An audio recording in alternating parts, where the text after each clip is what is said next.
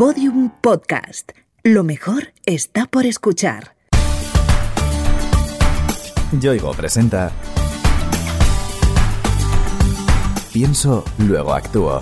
Historias de personas que pensaron y cambiaron el mundo.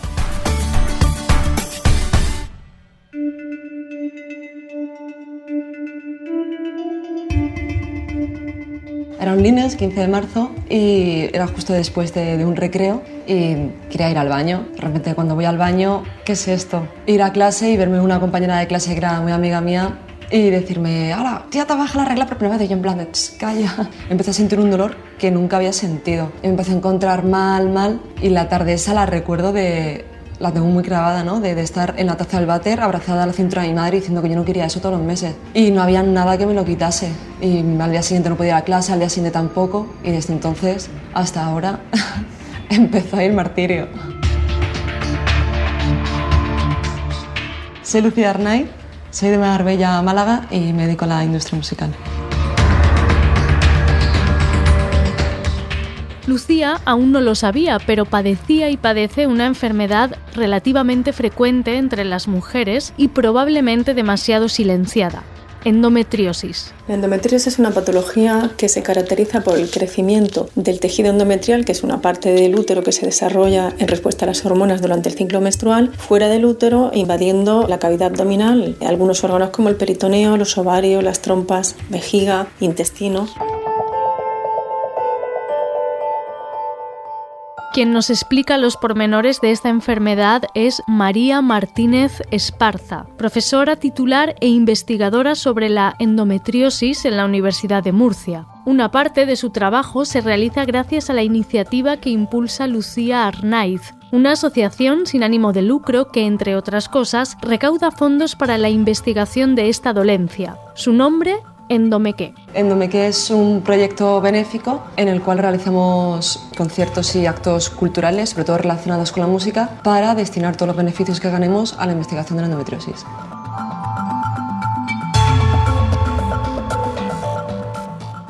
Para entender el porqué de la estrecha implicación de Lucía con la investigación sobre la endometriosis, es necesario retroceder en el tiempo, a los meses previos a ese 15 de marzo, cuando una jovencísima Lucía sufría el trauma de una primera regla extremadamente dolorosa yo tenía como muchas ganas ¿no? de que me bajase la regla. Además, veía que todas mis compañeras, mis primas ya tenían la regla, ¿no? Todo el mundo tenía la regla menos yo. Y era como, jolín, estoy tardando bastante. Y tenía muchas ganas. Veías también que cuando te baja la regla por primera vez, tus padres o tu familia te hacía como un regalo del hecho de ya hacerte mujer. Y me tardó bastante en bajarme la primera vez.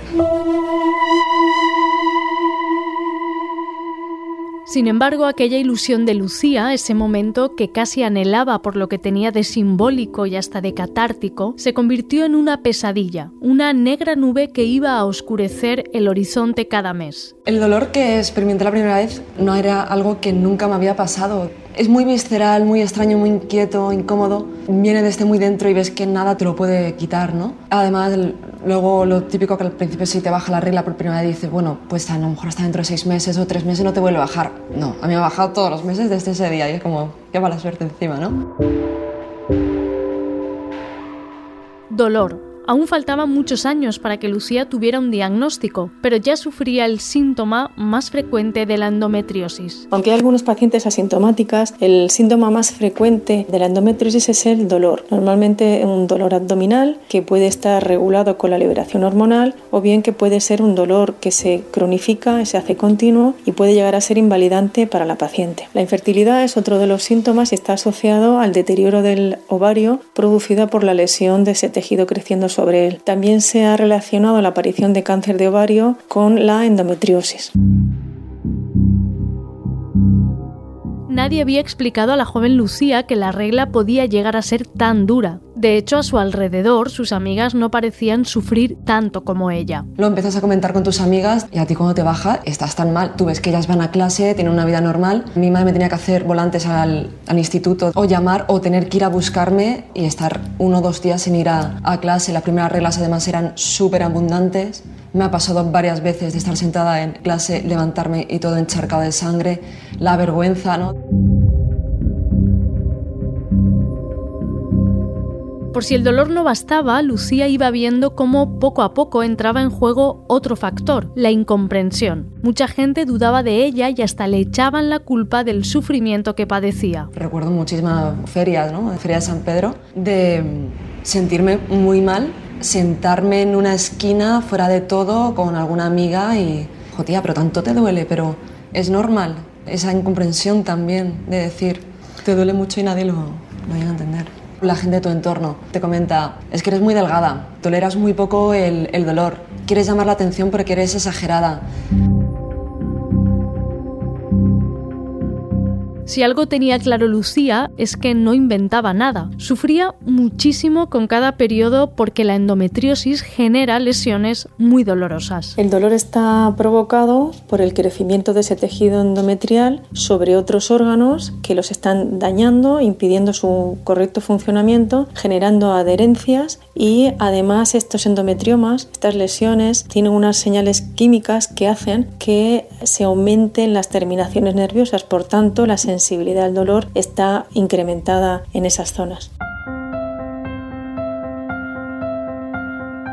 La impotencia se iba apoderando de Lucía, pasaban los años, se iba convirtiendo en una mujer hecha y derecha y nadie, ni siquiera muchos de los médicos que visitaba, comprendía su dolor. Iba a los médicos de cabecera para que le pasen a ginecología, o sea, estuve viviendo en Marbella, luego me, estuve, me fui a estudiar a Granada, tampoco en urgencias mogollón de veces, de no poder, ¿no? de tener tanto dolor, de decir, no puedo, o sea, bueno, tómate un ibuprofeno y para casa, ¿no? Te lo dicen. En Madrid, cuando me vine al principio, me comentaron también, bueno, es que es una condición de ser mujer, te tienes que ir acostumbrando a esto. Y claro, la frustración que llega un momento, he estado intentando ir a muchos médicos a que me mirasen y nunca he podido llegar a una derivación a un ginecólogo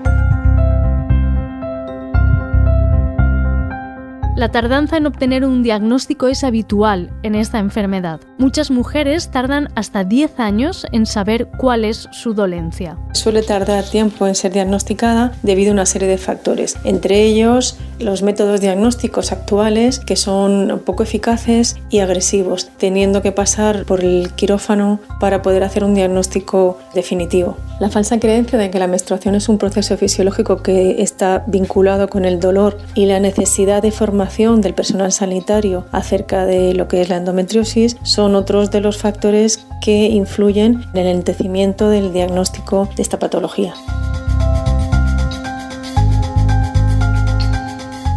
Y esa fue la realidad de Lucía hasta que cumplió los 21. En ese momento, casi por casualidad, pudo ponerle nombre a su mal. Fue hace tres años, en 2017, a través de una revisión médica de mi antiguo trabajo, me dieron la oportunidad de hacer una revisión ginecológica. Y nada, en la primera eco, al minuto 1, al 30 segundos, me dijo, tienes endometriosis. Se ve muy claro, lo tiene desarrollado. Y me dice, no es porque tengas endometriosis ya todo se quita, esto es una enfermedad crónica, no tiene cura, no tiene solución.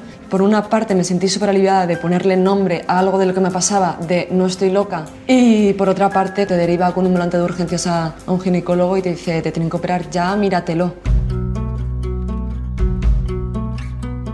Lucía confirmó que su dolor respondía a un motivo. Podía demostrar que no se lo inventaba, que no estaba loca ni era una exagerada. Sin embargo, aquello solo era el comienzo de otro peregrinaje. Entonces, claro, empieza ya la aventura de, médicos, ¿no? Estuve desde ese mayo hasta diciembre en 13 ginecólogos diferentes, en diferentes hospitales de Madrid. No, pero si es un quiste de grasa, pero si yo no tienes nada, que tienes tres endometriomas, no, tienes uno. El que tienes grande te mide 7, no, ahora te mide 9. Esto mm, no pasa nada, mm, toma unas hormonas, toma otras hormonas. Al fin y al cabo tuve mogollón de tratamientos hormonales diferentes. Esas apreciaciones tan dispares se deben a lo mucho que aún se desconoce de la endometriosis. Por el momento se trata de una enfermedad sin cura, cuyos síntomas pueden atenuarse, por ejemplo, con cirugías, antiinflamatorios o tratamientos hormonales que pueden acarrear efectos adversos. Tras tantos cambios de, tratamiento hormonales, llegó un momento en el que me miraba al espejo y, y no me reconocía. Claro, es miedo y además de que no me reconocía ni físicamente, tampoco me reconocía psicológicamente, anímicamente. Yo soy una persona súper activa, alegre, inquieta, hoy estoy aquí, mañana no me paro quita momento. Y de repente veo que llego del trabajo y únicamente quiero quedarme en casa, llorar y que pase el día siguiente y todos los días son grises y negros.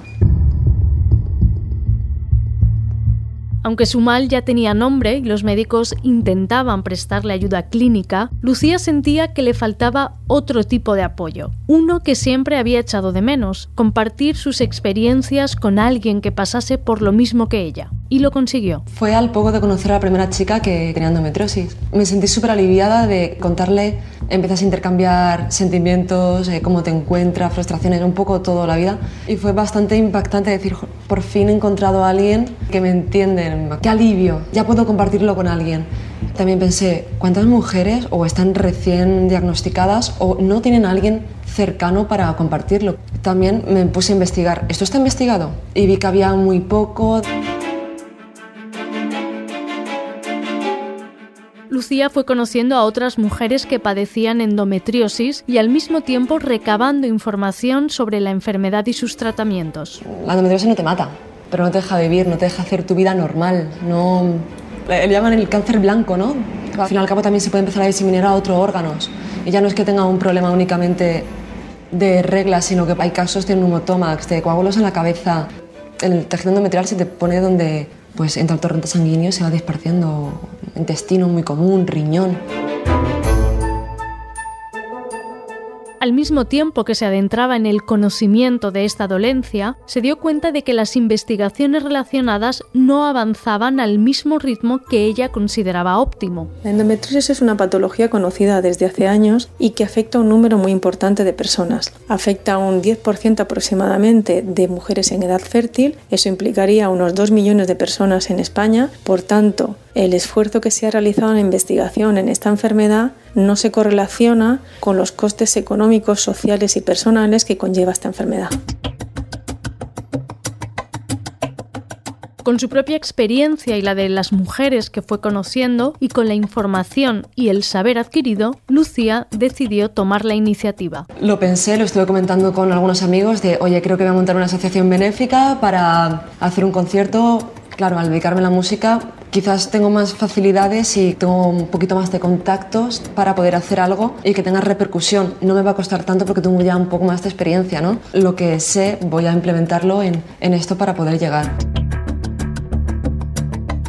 Dicho y hecho. En 2018, Lucía Arnaiz creó Endomeque, con el objetivo de dar visibilidad a la enfermedad y a las mujeres que la padecen, concienciar a la población y ayudar a la financiación para su investigación. Endomeque es un juego de palabras. Cuando te diagnostican endometriosis o comentas a alguien, tengo endometriosis, ¿tienes endomeque? ¿Tienes endoque? Era jugar con, con ese juego de palabras que es tan común que te pregunten, incluso tú misma si no lo sabes, te lo has hecho alguna vez la pregunta. Una de las batallas de Endomeque es la normalización. Lucía está convencida de que esta enfermedad no es solo cosa de unas pocas mujeres, de una forma u otra afecta a mucha gente. No es únicamente un problema femenino, no solamente nos afecta a nosotras, afecta al padre de la chica que lo sufre, a la pareja, al primo, al hermano. No hay que clasificar la endometriosis que sea únicamente de mujeres. Sí que lo sufrimos nosotras, lo sufrimos en un primer plano, ¿no? en primera persona, pero también las personas que están alrededor lo sufren. Habría que también el tabú ¿no? de la regla ya es una cosa de mujeres, sino que es algo de, de todo, ¿no? de ambos géneros. Hay que normalizarlo. Endomeque trata de servir como plataforma para que las mujeres que sufren endometriosis salgan de sus particulares armarios. Lucía quiere que a ninguna le ocurra lo mismo que a ella, que tardó años en compartir su dolencia con alguien que la padeciera. Por eso es feliz cuando, tras los conciertos benéficos que organiza la asociación, encuentra casos como este. Había acabado la gala y yo estaba en barra para preguntar al oye, ¿qué tal todo? Un poco. Y de repente había dos chicas, y bueno, chicas, que lo habéis pasado bien, tal. Sí, súper contentas y estaban abrazadas como súper amigas. Y bueno, conocéis la enfermedad y me dice, sí, dice, yo tenía una enfermedad, ella también tenía la enfermedad. Y como que esa noche se sinceraron entre ellas de, sí, yo sufro esto, ¿no? El tabú todavía que existe de eso. Y para mí fue súper especial y pues vamos a ir a celebrarlo ahora, ¿no? Que ya lo sabemos que tenemos lo mismo las dos y tanto tiempo no lo habíamos contado, el miedo este. A través de Endomeque, Lucía ha conocido a todo tipo de mujeres con su mismo problema. Con ellas ha compartido vivencias, lágrimas, y también sonrisas. Hay varias que se han convertido amigas a través de conocerte por redes, de oye, tal. Hubo una chica que me contactó la noche que se operaba y estuve hablando con ella, yo no estaba operando ni nada, pero estuve hablando con ella hasta horas antes, previas a su operación, y fue súper interesante, ¿no? Em, emotivo también. Al día siguiente, cuando yo pendiente, oye, pues avísame. Ha sido todo bien, muchas gracias. Ha sido la única persona que he conocido antes de operarme que tiene endometriosis. Pero Endomequén no solo aporta calor humano a estas mujeres y un foro donde encontrarse. Los beneficios que se obtienen de los conciertos que cada año organiza se canalizan para apoyar la investigación. Ambos años han ido destinados al equipo de inmunología de la Universidad de Murcia y en los conciertos benéficos que hemos hecho junto con Afilacero que se recauda, aún así como Berta de Merchandising, hemos conseguido donar 12.000 euros a su investigación. Como señalábamos al principio de este podcast, María Martínez Esparza pertenece al grupo de investigación de la Universidad de Murcia denominado Inmunidad Innata en la Salud y la Enfermedad. A ellos van dedicados los fondos que recauda Endomeque. Es necesario todavía un gran esfuerzo en investigación para poder esclarecer los mecanismos por los que se desarrolla la patología, para poder determinar métodos diagnósticos eficientes y rápidos y poco agresivos y para diseñar dianas terapéuticas para hacer un tratamiento lo más eficaz posible. Gracias a Endomeque, la investigación sobre la endometriosis logra un pequeño impulso y muchas mujeres que la padecen han podido compartir experiencias y sentirse un poco más apoyadas. Lucía Arnaiz desea que año tras año su mensaje se extienda y que todos, hombres y mujeres, contribuyamos a difundir un mensaje de esperanza. Si ves que la regla no es una regla común que te está impidiendo hacer tu día a día, que es algo que tienes tachado en el calendario de me tiene que bajar estos días, está en, lista negra. Hay que insistir, hay que ir al médico, tratarlo. Si tienes endometriosis, si te la diagnostican, no es todo negro, no es todo oscuro. Al fin y al cabo vas a seguir haciendo prácticamente tu vida normal. Únicamente que puedes tener tratamientos, tienes muchísima posibilidad de que tengas una mejora. Que no todo es negro y es decir, la endometriosis va a ser terrible, sino hay una luz.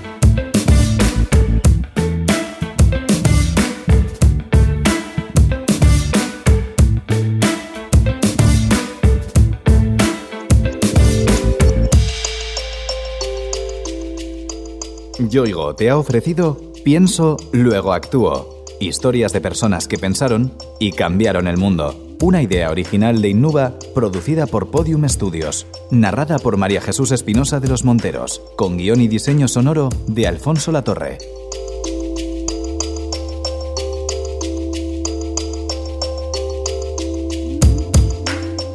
Todos los episodios en la sección de sociedad del país.com en podiumpodcast.com y en nuestros canales de Spotify, iTunes, iBox y Google Podcast.